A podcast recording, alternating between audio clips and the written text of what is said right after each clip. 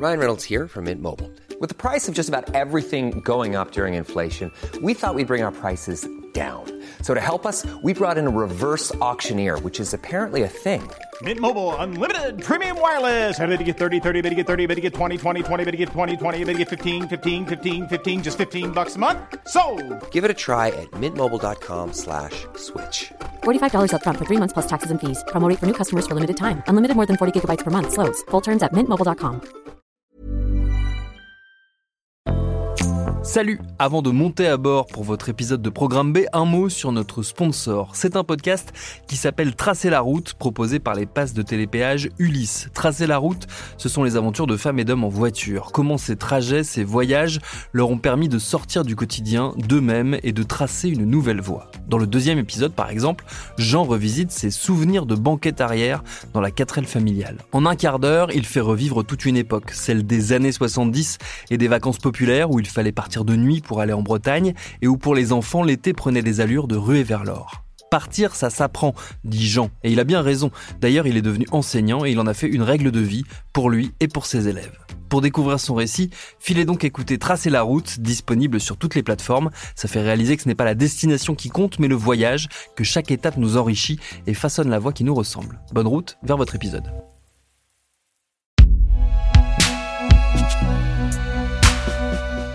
Sculpté par Binge Audio.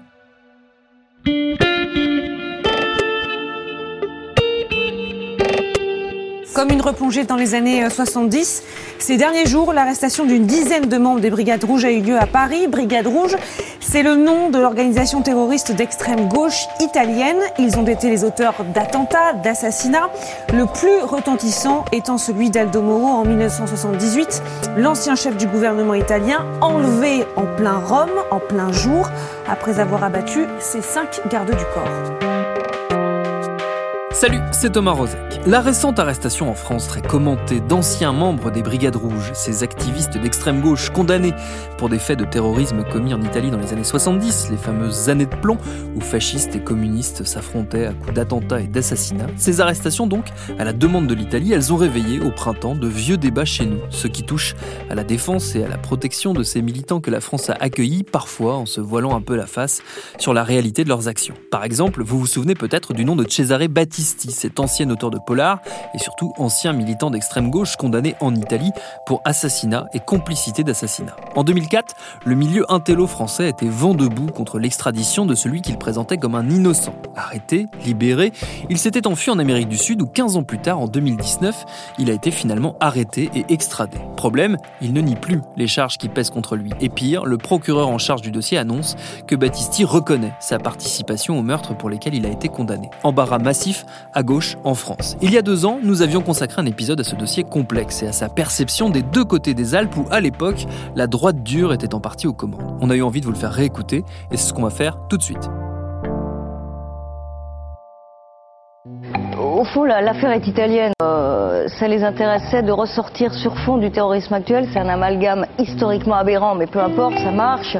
De ressortir les, euh, euh, leurs vieux terroristes d'il y a 30 ans, parce ils sont un peu dans le merdier en Italie avec leur engagement en dire, Irak. Pour être clair, ce que vous voulez dire, c'est qu'aujourd'hui, Berlusconi est allié avec l'ancien parti de néofasciste de. Fini, il est allié avec la Ligue du Nord, il a besoin, pour a souder besoin sa majorité. Voilà. de s'attaquer aux anciens gauchistes. Ça arrange de diaboliser les anciens Hmm. terroristes pour rediaboliser bon, tout ça. Dites-moi, Fred Vargas, vous savez où il est, Battisti, aujourd'hui?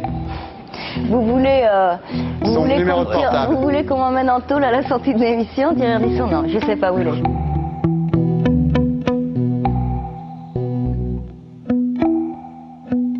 Voilà quelle était l'ambiance sur les plateaux de télé au temps où Ardisson régnait sur nos samedis soirs il y a maintenant 15 ans. Battisti à l'époque faisait figure de héros de la gauche. J'ai retracé rapidement son parcours en intro.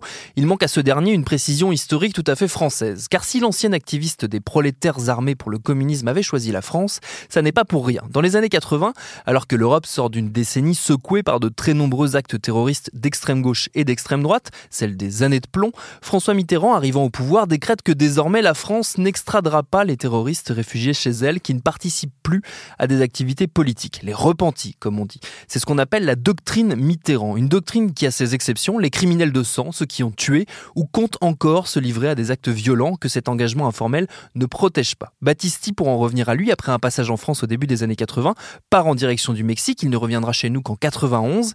Il est alors arrêté mais n'est pas extradé. C'est à ce point de l'histoire qu'intervient notre premier invité, le journaliste de Mediapart Karl Lasque, auteur d'un livre sur Battisti, La mémoire du plomb, à qui j'ai demandé pourquoi, en ce début des années 90, Battisti n'était pas renvoyé en Italie, alors même qu'au vu des charges qui pesaient contre lui, il ne rentrait pas dans le cadre de la doctrine Mitterrand. Bah en fait, euh, il y a deux, ces deux processus. Hein. C'est-à-dire qu'il y a cette doctrine Mitterrand, c'est on est dans l'informel, on est ça n'empêche pas la doctrine Mitterrand n'empêche pas euh, bah, des personnes d'être interpellées et euh, la justice d'être saisie en fait. Donc là, c'est ce qui s'est passé. Euh, il a été interpellé, la justice a examiné les, les, euh, euh, les jugements et en les examinant, euh, comme d'ailleurs c'était le cas dans le cas de certains nombres d'Italiens, euh, les juges ont considéré que les, les, jugements n'étaient pas conformes au, au droit français. Oui. C'est un peu technique, hein, donc en, en termes d'extradition, la justice se prononce sur, sur, le caractère technique et la, la, la conformité du droit. Oui. et donc, bon, notamment, la question de l'association subversive n'était pas reconnue en droit français.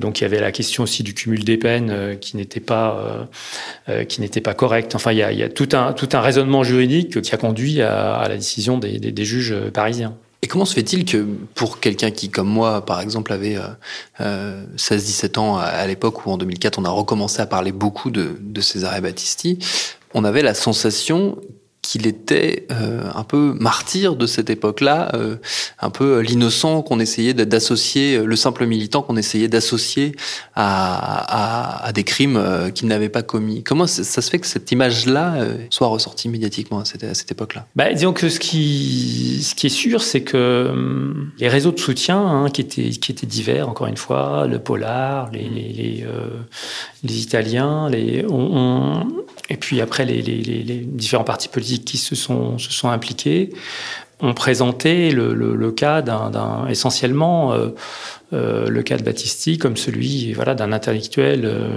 en gros poursuivi euh, réclamé par Berlusconi euh, par vengeance hein, donc c'était évidemment pas c'était évidemment pas la vraie histoire hein. Battisti à la fois il a tenu plusieurs discours en fait. Hein. Oui. Il a dit d'abord que bah, il reconnaissait être, avoir été un militant impliqué, euh, avoir été responsable de, de ses actions, euh, sans entrer dans le détail. Il a écrit un roman dans lequel quand même il décrit ses actions euh, et donc il reconnaîtra par ailleurs que c'était une, une, énorme erreur puisqu'il y a dernière cartouche euh, raconte le, la, les, les, péripéties de, de, son groupe et ses propres et les assassinats commis oui. par son groupe et les braquages etc. Donc il fait lui-même son propre réquisitoire en. Et quand il le fait, son livre est, accueilli euh, euh, favorablement d'ailleurs comme un, comme un récit, euh, un, superbe récit de, cette époque-là, parce que évidemment assez réel, assez, assez, bien, bien raconté.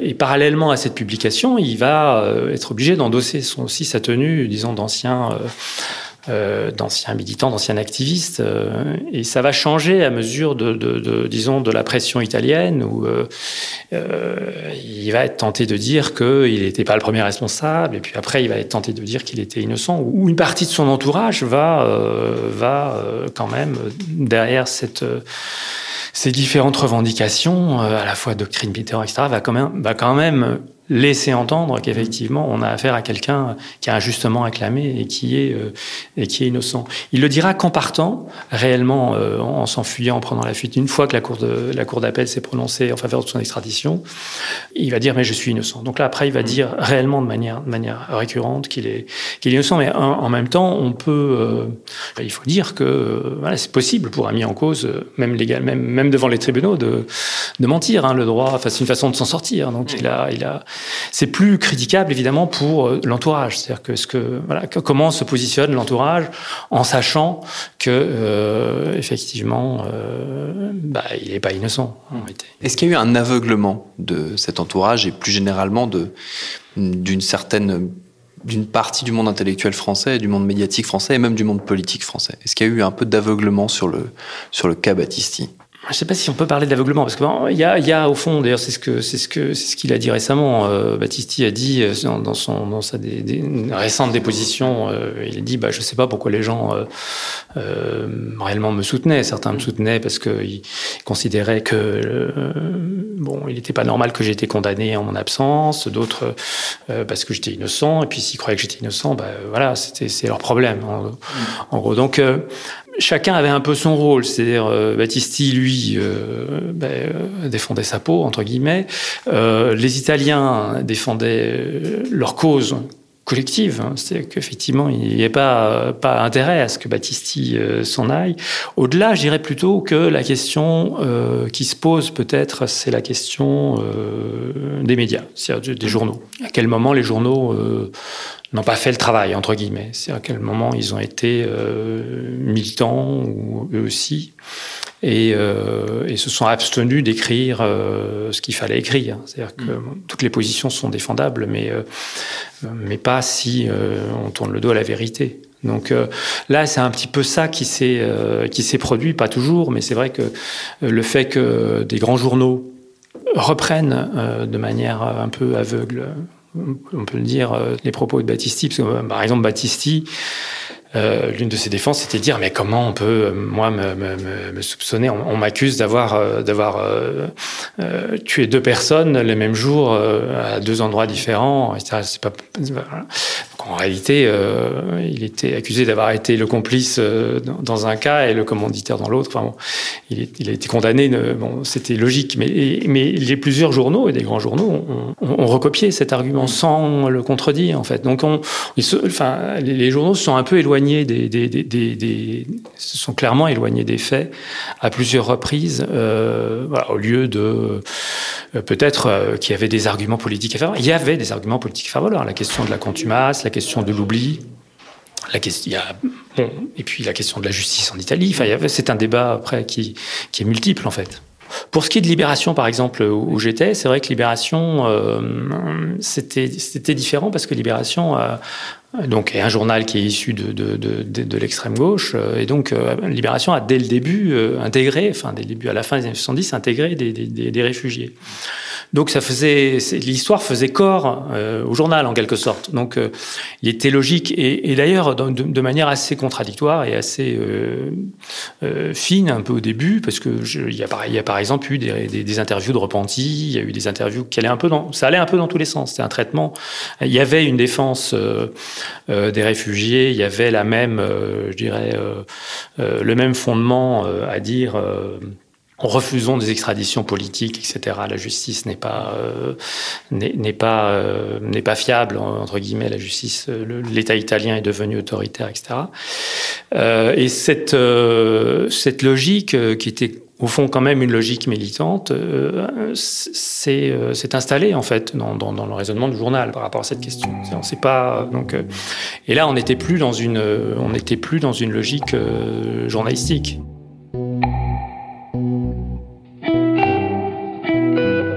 toutes les positions sont défendables, mais euh, pas si euh, on tourne le dos à la vérité. La perte de vue des faits au profit de l'idéologie, quel que soit le bout par lequel on prend cette affaire, ce qu'elle était à l'époque ou ce qu'elle est aujourd'hui, c'est ce qui semble dominer, notamment en Italie où le pouvoir en place a très largement mis en scène l'arrivée de Battisti. L'Italie, c'est également là que vit et travaille notre second invité, Éric Joseph, lui aussi journaliste, correspondant de Libération à Rome. Il a évidemment suivi le dossier Battisti et notamment ses récents rebondissements. Je vais donc demander comment ces derniers étaient perçus par la société italienne.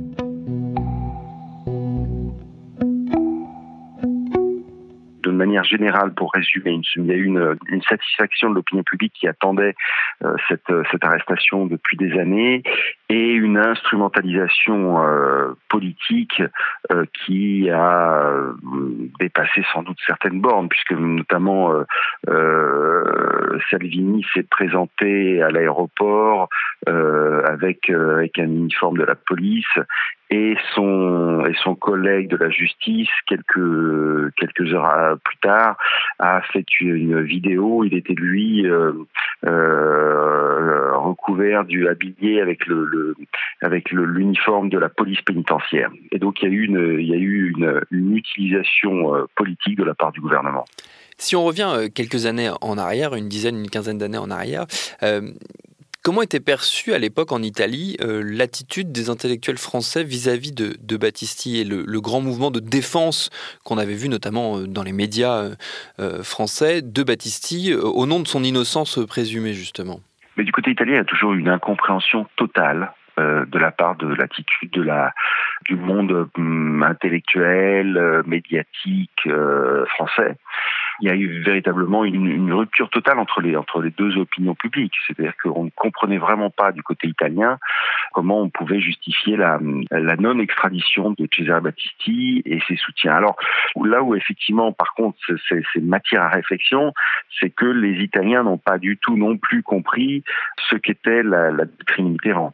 Il y avait véritablement une incompréhension sur cette politique menée par Mitterrand à partir du début des années 80, formulée véritablement en 85, et qui euh, était l'accueil des l'accueil des, des, des, activistes qui avaient rompu avec la machine infernale du, du, terrorisme. Et là-dessus, euh, c'est vrai que du côté italien, euh, là, il y, avait un refus total également d'entendre le sens politique de la mesure prise par l'ancien président français.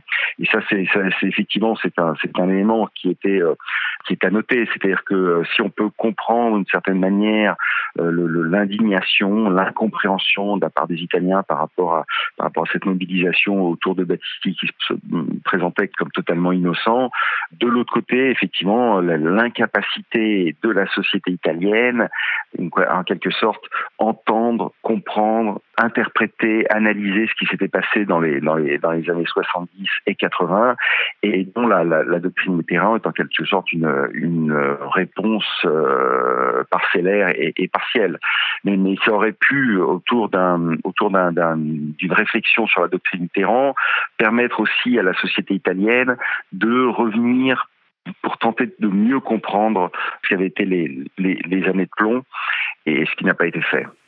Il n'y a pas eu de travail euh, euh, mémoriel dans le sens où il n'y a pas eu de, travail de réflexion, c'est ça que, si, je comprends bien ce que, ce que vous dites, Eric, sur euh, notamment il n'y a pas eu de processus, ne serait-ce que l'esquisse d'un processus d'amnistie, comme on a pu le voir dans certains pays où, qui ont connu des troubles un peu, un peu comparables, où on a fini par mettre les choses de côté en disant voilà, ce qui s'est passé est passé, maintenant essayons d'avancer vers, vers l'avenir. Pour l'instant, on a l'impression qu'il n'y a, a, pas eu de processus de ce type-là en Italie. Mais c'est un peu particulier parce qu'en Italie, ce qui s'est passé, c'est que euh, avec les avec les, les, les anciens activistes directement, c'est un peu ce qui se passe. C'est-à-dire que s'ils euh, s'ils euh, euh, s'ils parlent, s'ils collaborent, euh, ou même s'ils se simplement s'ils se dissocient de la, lutte armée, ils obtiennent ils obtiennent des aménagements de peine, des réductions de peine, et, donc pratiquement tous les terroristes, tous les anciens terroristes, même ceux qui étaient du, du groupe euh, qui avait enlevé Aldo Moro, qui l'avait tué, etc. Pratiquement tous sont euh, déjà sortis de prison ou en régime de semi-liberté. Pour les, les, les, les, plus les plus irréductibles, euh, malgré tout, ils bénéficient de, de, de, temps en temps de, permis de sortie. Donc, d'une certaine manière, il y a eu ce moyen, et ça a été notamment un moyen judiciaire de fermer la, la, euh, période des années de plomb en proposant aux, anciens terroristes de se dissocier ou de se repentir et en, en échange d'avoir des, des remises de peine. Et donc, d'une certaine manière, il y a ce, ce travail. Par contre, ce qui n'a pas été fait, c'est véritablement une, une, analyse en quelque sorte plus qu'historique, parce qu'il y a des historiens aussi qui, qui ont travaillé oui. dessus, mais une, une, analyse vraiment politique pour comprendre ce qui s'était passé, une sorte de, une sorte de, de, de euh, d'introspection euh, collective. Ce qui s'est passé en Italie, c'est qu'à partir du moment où on résout la question du point de vue policier, militaire et judiciaire, du point de vue politique, on tourne la page et on veut plus véritablement voir ce qui s'était passé, les dynamiques qui avaient euh, provoqué le fait que des dizaines de milliers de jeunes Italiens euh, bien euh, s'approchent ou, ou aient une, une, activité directe dans le dans le dans le terrorisme.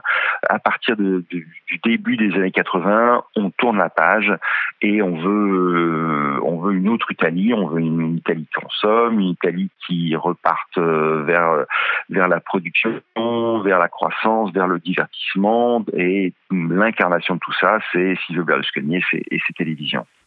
J'imagine que l'actuel gouvernement et la tendance politique, en tout cas une partie des tendances politiques qui y sont représentées, n'aident pas forcément à faire ce processus de réflexion politique.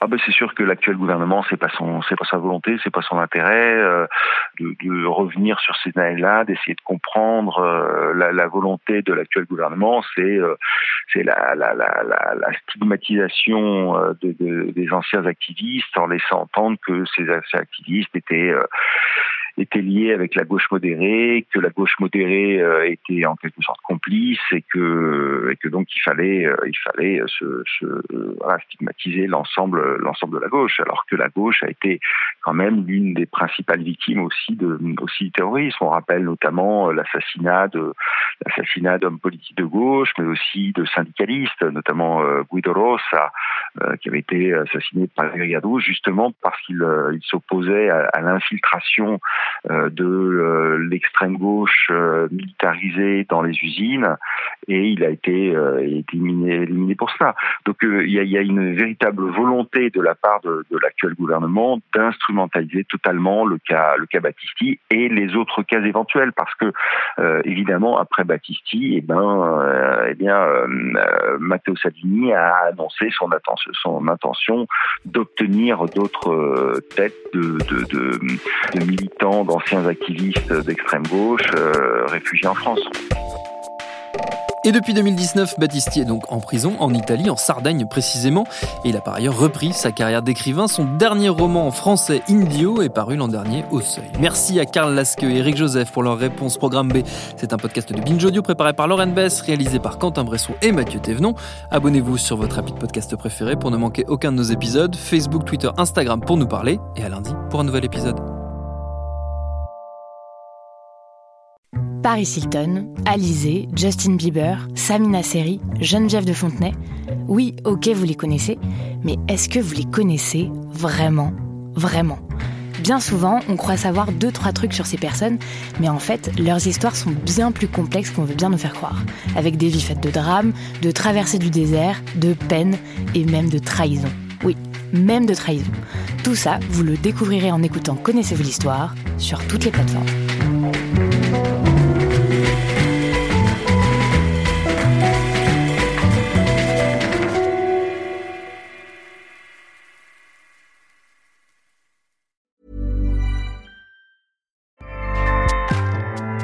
ACAST powers the world's best podcasts.